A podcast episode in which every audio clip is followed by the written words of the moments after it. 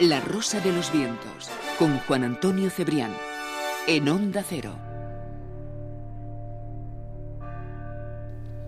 El deber es, pues, la palabra más sublime de nuestra lengua. Nuestro deber es cumplir con todo. No se puede hacer nada más. Y jamás debemos conformarnos con hacer menos.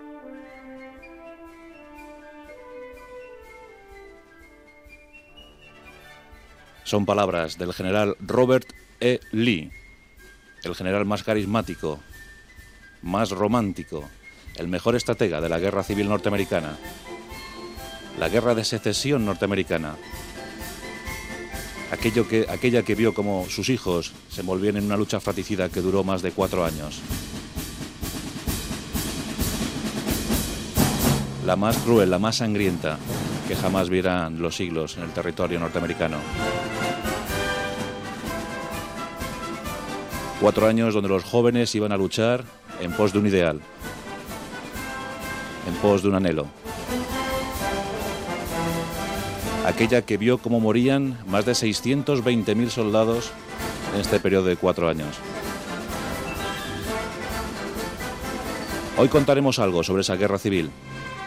Contaremos algo acerca de sus héroes y acerca de los momentos que dieron inspiración a los literatos, a los analistas, para hablar de ellos, de aquellos héroes, durante tantos y tantos años. Es momento para la guerra civil norteamericana y para un momento concreto de esa guerra civil, la batalla culminante, el punto álgido. Gettysburg, entre el 1 y el 4 de julio de 1863. Y en ese momento cumbre de la guerra civil norteamericana, una carga heroica, la última carga romántica, la carga del general Pickett. De todo eso os pretendemos hablar esta noche, dar algunos apuntes, algunos esbozos sobre cómo fue aquella cruel guerra.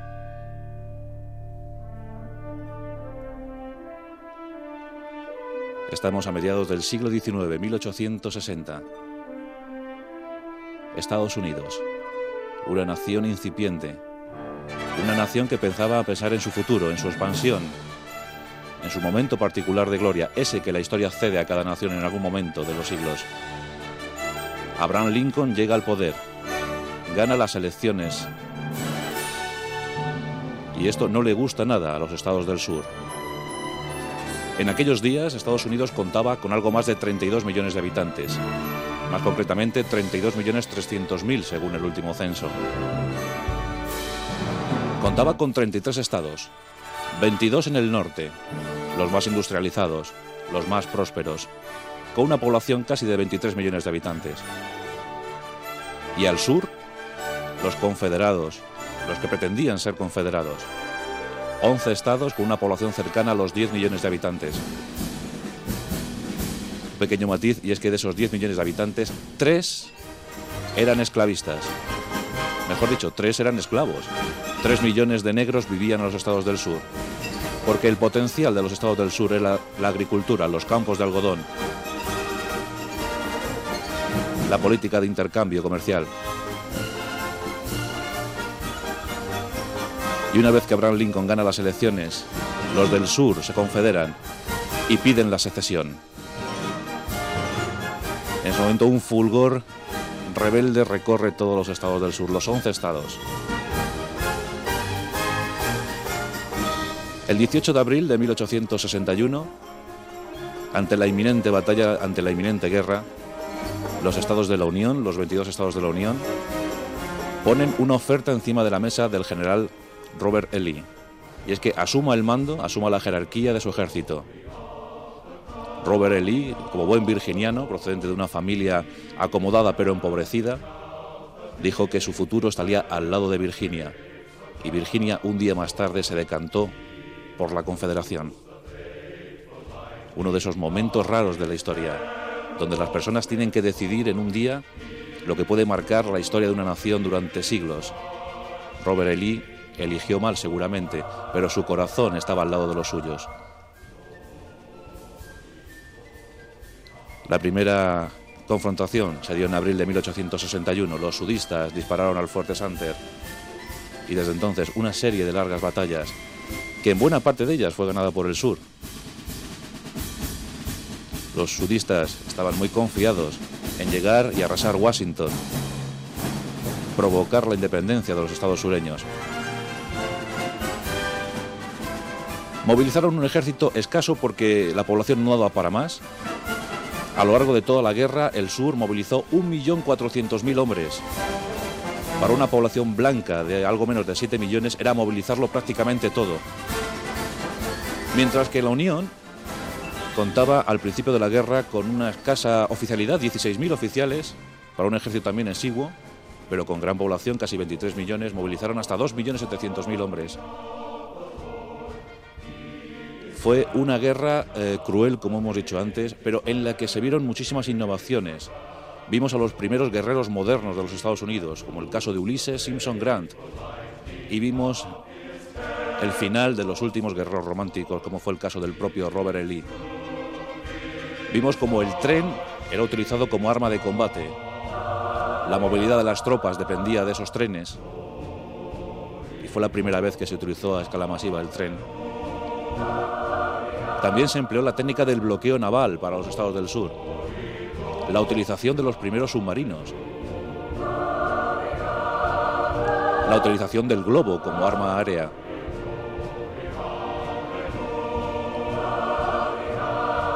Y la utilización del telégrafo. Eso sí, al final las batallas siempre las decidían los mismos. La caballería, la infantería, la artillería y esos combates fueron determinantes.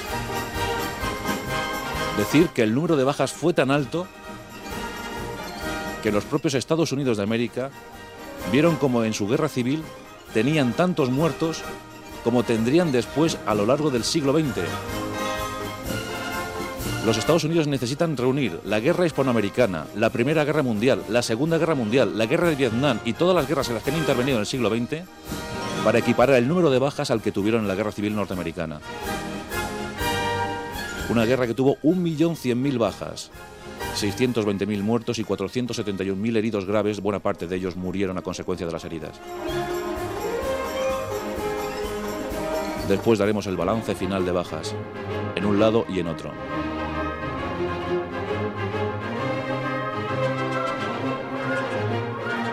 También es la primera vez en la que los ejércitos son compuestos por gente alistada, gente alistada a filas. La edad media de los soldados fue de 26 años, aunque los sudistas tuvieron que movilizar incluso hasta niños, niños, veteranos, abuelos. Ya digo que buena parte movilizaron prácticamente el 20% de su población. Eso implica que toda fuerza útil fue movilizada para el campo de batalla. Se combatió en diversos frentes, pero prácticamente la tónica habitual de la guerra de secesión fue la del empuje del norte hacia el sur. El sur contaba con muy buenos estrategas. Uno de ellos, Robert E. Lee. Nacido en 1807, de una familia de rancia bolengo, aunque empobrecida por los tiempos, era el menor de los hermanos, se curtió en los campos de batalla en la Guerra de México en el periodo de 1846 a 1848. Decían sus jefes de él, él se graduó en West Point, siendo el segundo de su promoción, una promoción de 46 oficiales. Decían sus jefes de él que era el mejor de los soldados que jamás habían visto. La determinación, la disciplina, la entrega, el entusiasmo a la hora de combatir. Crearon en torno a Robert E. Lee una leyenda. Todos querían a Robert E. Lee a la hora de, de batallar. Frente a él tenemos el caso de Ulises Simpson Grant, también graduado de West Point. Abandonó la práctica militar después de haber combatido en México. Todos combatieron en México, todos los grandes oficiales de la guerra de secesión combatieron en México. Pero Grant aspiraba a ser algo más. Él se consideraba como un empresario, aunque nunca lo fue. Fracasó en la peletería, fracasó en las granjas. Y cuando comienza la guerra, Ulises ese gran, que es considerado como el gran guerrero moderno de esa guerra, el primer guerrero moderno de la historia de Estados Unidos, trabajaba en una ferretería. Cuando comienza la guerra, Grant tiene 41 años. Y ni por ensalmo esperaba una oportunidad histórica como la que le dio la guerra. La guerra hace que afloren los sentimientos peores y también los mejores del ser humano. los cobardes y los héroes aparecen en las guerras.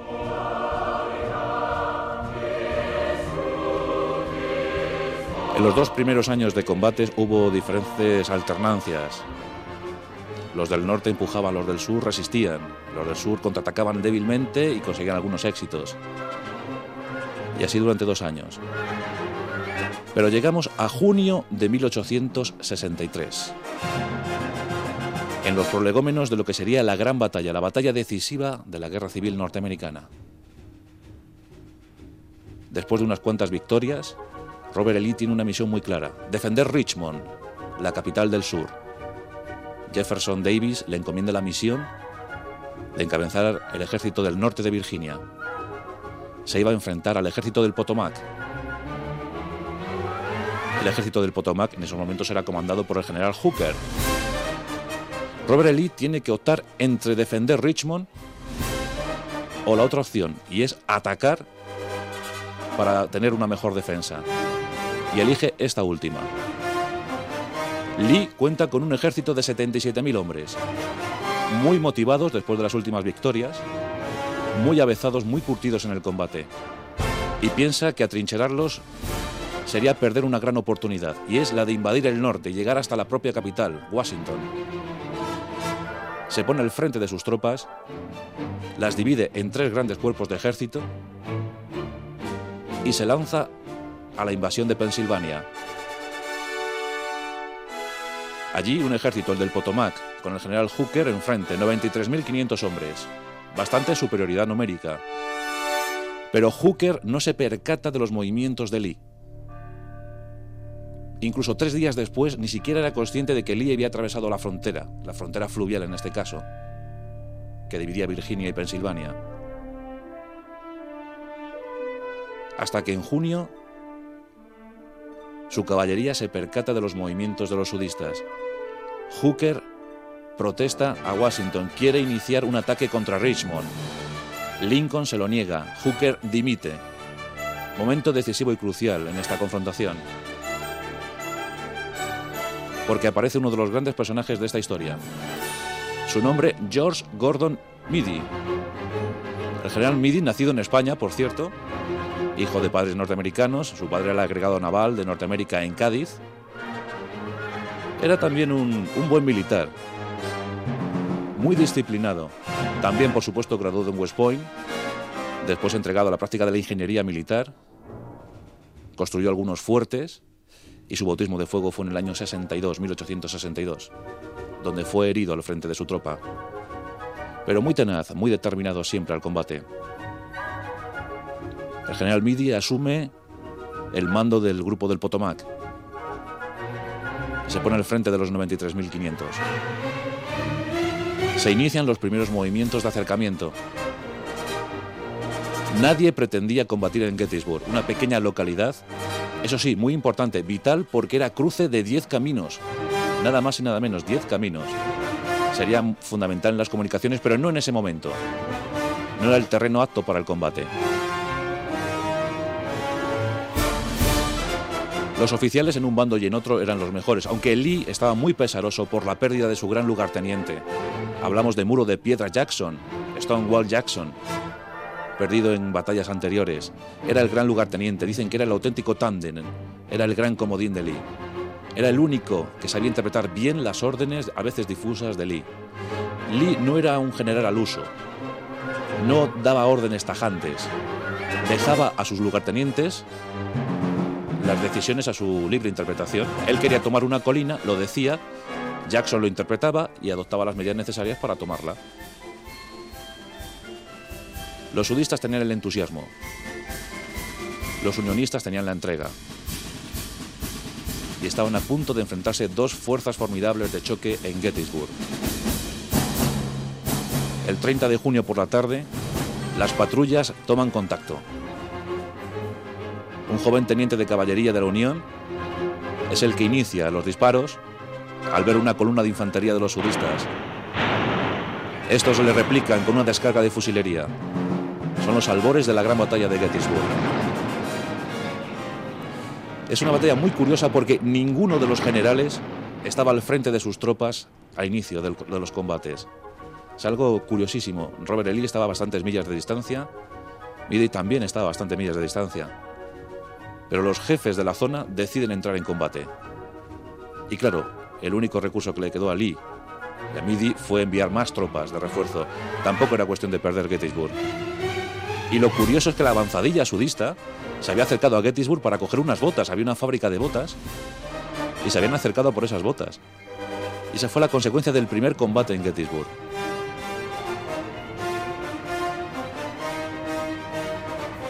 Y así empezamos a ver cómo las tropas se van acercando, cómo se empieza a combatir, cómo los sudistas sufren terribles pérdidas los dos primeros días, el 1 y el 2 de julio. Midi estaba convencido de lo que estaba haciendo. No solamente acabarían con los sudistas en Gettysburg, sino avanzarían hasta el final, hasta Richmond. Pero la tenacidad de Lee, la gran estrategia de Lee, provocó que la, la, batalla se fuera enzarzando cada vez en más. Las pérdidas eran constantes por los dos grupos. Tengamos en cuenta que en Gettysburg los sudistas pierden 28.000 de sus hombres y los de la Unión más de 25.000. O sea, las pérdidas muy parejas, pero el sur no se podía permitir tantas pérdidas como el norte. A Grant le llamaban el carnicero porque no le molestaba intercambiar bajas. Sabía, era consciente del peso específico de su ejército. Llegamos al día culminante, el 3 de julio de 1863. Las tropas de Lee están en una situación muy forzosa. Tienen que decidir algo, y pronto. Estaban atrincherados tras la colina de Seminary Wright. Allí estacionan 150 cañones. En Cemetery Hill, los de la Unión establecen 80. Y se produce el cañoneo más formidable jamás visto hasta entonces por la historia. 230 cañones en un lado y en otro, intercambiando balas de larga distancia. Un cañoneo que dura más de hora y media. Dicen que el furgor, que el retumbar de los cañones se podía escuchar a varias millas de distancia. Ahí es curiosamente cuando se produce la única baja civil de esta batalla. Su nombre es Jenny White, una chica de 20 años que se encontraba en una casa de Cemetery Hill cuidando a un niño. Estaba haciendo pan y una de las balas perdidas de los cañones atravesó dos puertas y la rompió la espalda, murió en el acto. Lo triste del caso es que pocos días más tarde se supo que en esos mismos días, en esas mismas fechas, su novio, un cabo de la Unión, también había muerto. Murieron los dos prácticamente el mismo día. Fue la única baja civil de la batalla, frente a las más de 53.000 que tuvieron los dos ejércitos contendientes. Pero estamos en ese cañoneo. Después de hora y media, los sudistas se quedan sin munición de larga distancia. No hay más balas que lanzar. Robert E. Lee tiene que tomar una decisión. Comprueba que en el centro de la línea defensiva de la Unión hay una pequeña debilidad y decide la última, toma la última decisión de la batalla de Gettysburg.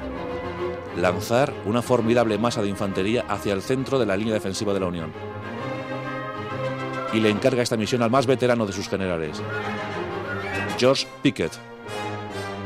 Pickett cuenta para esta decisión, cuenta para esta misión, con tres divisiones de infantería. Tres divisiones, cada una de ellas dirigida por un teniente general entre 12.000 y 15.000 hombres. Nunca se pudo precisar bien el, el, número de infantes que se lanzaron a la batalla. También hubo muchos voluntarios a última hora.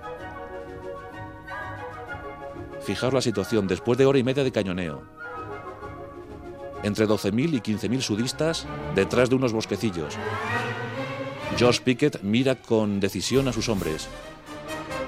Desenvaina su sable. Con la mirada hace que sus tres tenientes generales se pongan al frente de la tropa. Y esos 14.000 hombres en posición de desfile se lanzan a una carrera loca. Un territorio desguarecido de árboles, de montañas, de promontorios. Una milla, un kilómetro y medio de distancia debían recorrer. 14.000 hombres avanzando por el campo de batalla. Frente a ellos, estupefactos, los soldados de la Unión no entendían nada, no sabían qué estaba ocurriendo.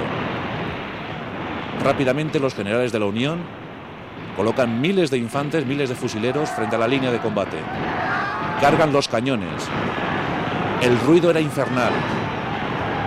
Los sudistas clamando guerra, con sus gritos de guerra, avanzando con determinación. La primera descarga de la Unión fue fulminante. La primera fila de los sudistas cayó fulminanda. La flor innata del ejército del sur. Centenares de ellos cayeron, pero siguieron avanzando. Los minutos iban sucediendo. Las bajas iban cubriendo el campo de batalla. Según iban avanzando los sudistas, llegaban tropas de refresco a la Unión y comenzaron a dispararles por los flancos, primero por la derecha, unos metros más adelante por la izquierda. Cañonazos, fusilería. Y aquellos 14.000 cada vez eran menos. Al fin, tan solo 150 al frente del brigadier general Lewis Armistick llegaron a la línea defensiva de la Unión. Tan solo 150. Los 150 saltaron un pequeño muro de piedra y lucharon hasta el último hombre. Todos fueron abatidos, o prácticamente todos, y los que no capturados. Tras ellos habían dejado un reguero de muerte. 7.000 hombres del sur habían quedado diseminados por esa milla de distancia. El campo no era verde, el campo era gris. Los supervivientes regresaron a las líneas del sur. Robert E. Lee estaba pesadumbrado, los ojos llenos de lágrimas.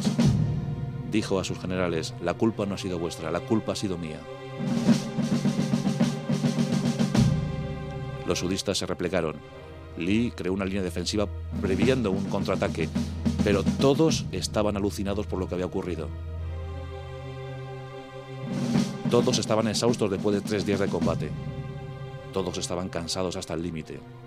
El día 4 de julio, el día de la independencia norteamericana, los dos ejércitos estaban posicionados sin dispararse, sin atacarse. La crueldad había llegado a su grado máximo y eso había provocado que incluso todos bajaran los fusiles. Esa misma noche, Robert E. Lee decide su retirada hacia el sur. Y aquí es donde intervienen los trenes. El número de heridos para Lee era muy cuantioso y se crea un convoy de 17 millas de longitud, un tren de 17 millas de longitud, pues más de 20 kilómetros de longitud. Ahí los restos del sur, los restos del ejército heroico del norte de Virginia, se hacinan y vuelven hacia Richmond. Hay un hecho curioso. El general George Meade, que seguramente fue el héroe de la campaña, por la disposición táctica, por la estrategia, que tampoco vamos a entrar a valorar ahora, pero fue tremendamente criticado por la, gente de la Unión al no perseguir a Lee. Y es que Lee y Midi eran viejos amigos. Midi quiso respetar esa última retirada de Lee. Pero le criticaron muchísimo por aquello. No le valoraron la victoria como debieron valorársela. Luego los analistas, luego los historiadores sí lo hicieron. La retirada de Lee fue penosa. El 1 de agosto atrincheró a sus tropas en un punto defensivo bastante inexpugnable y presentó su dimisión al sur. Jefferson Davis le negó la dimisión, no aceptó esa dimisión. Y eso provocó que durante dos años Lee y su grupo de ejércitos del norte de Virginia demostraran que todavía les quedaba mucha guerra dentro de sus cuerpos. Las bajas de la batalla, 28.000 hombres en el, grupo de ejércitos de Lee, más de 25.000 en la Unión, 53.000 hombres, la flor innata de, de la juventud norteamericana, quedó en los campos de Gettysburg. 53.000 bajas. Las bajas totales de la guerra civil norteamericana ascendieron a 620.000 muertos, de esta manera repartidos, 360.000 en el norte, 258.000 en el sur. A esto hay que añadir 471.000 heridos graves, buena parte de ellos moriría después.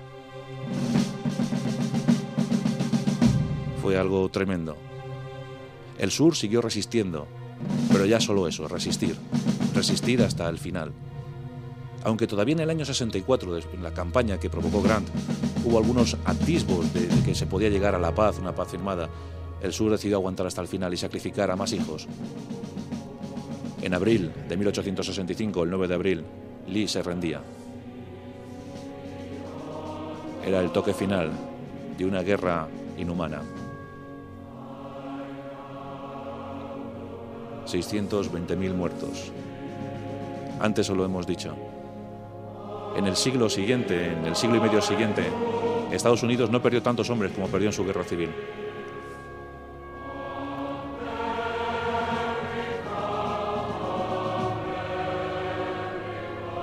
Y un dato curioso, mientras que a los veteranos de la Guerra Civil Norteamericana siempre se les consideró, siempre se les dio, sobre todo a los de la Unión, su pensión, a ellos y a sus viudas, a los del sur se les negó esa pensión. Los veteranos del sur nunca tuvieron una pensión, nunca fueron reconocidos. El último veterano de la Unión murió en el año 1955. Y curiosamente, en el año 1958, cuando faltaban tres años para celebrar el centenario de la guerra, para conmemorar el centenario de la guerra, el gobierno de los Estados Unidos concedía dos pensiones postreras a los soldados del sur. Solo quedaban dos supervivientes en el año 1958, pero les fueron reconocidos sus derechos de, veteranos de guerra. Solo quedaban dos y 500 viudas. Fue una guerra tremenda, como jamás habían visto. Y en Gettysburg se alcanzó la culminación. Y sobre todo ese 3 de julio, con la carga de Pickett, esa carga donde 7.000 hijos del sur vieron morir. Todos tenemos la imagen muy viva de aquella película de Griffith, El nacimiento de una nación. Allí podemos ver reflejada esa carga de Pickett, ese último esfuerzo del oficial del sur metiendo la bandera sudista, la bandera confederada, en la boca de un cañón de la Unión. Y es que fue una lucha cuerpo a cuerpo, fueron batallas cuerpo a cuerpo donde se producían gran número de bajas. La locura del ser humano siempre en las guerras, siempre en todas las batallas. Lee, después de la guerra, se retiró y moría poco tiempo después, a la edad de 63 años. Midi también moría víctima del asma, pocos años después. Ulises S. Grant, después de esta, de esta guerra civil, Llegó incluso a la presidencia de Estados Unidos en el año 1868 y durante ocho estuvo al frente del país, un presidente mediocre, por cierto, pero un gran literato, de ahí dejó sus memorias. Y sus tácticas y guerreras son todavía estudiadas en West Point. Y en cuanto a Abraham Lincoln ya sabemos, al poco de la guerra fue asesinado. Dicen que por un violento sudista. Hoy en día todavía siguen los resquemores, todavía han pasado 135 años y aún seguimos viendo banderas confederadas en algunos estados del sur aún se siguen entonando las viejas canciones de aquella guerra, porque fue la guerra que marcó el nacimiento de una nación.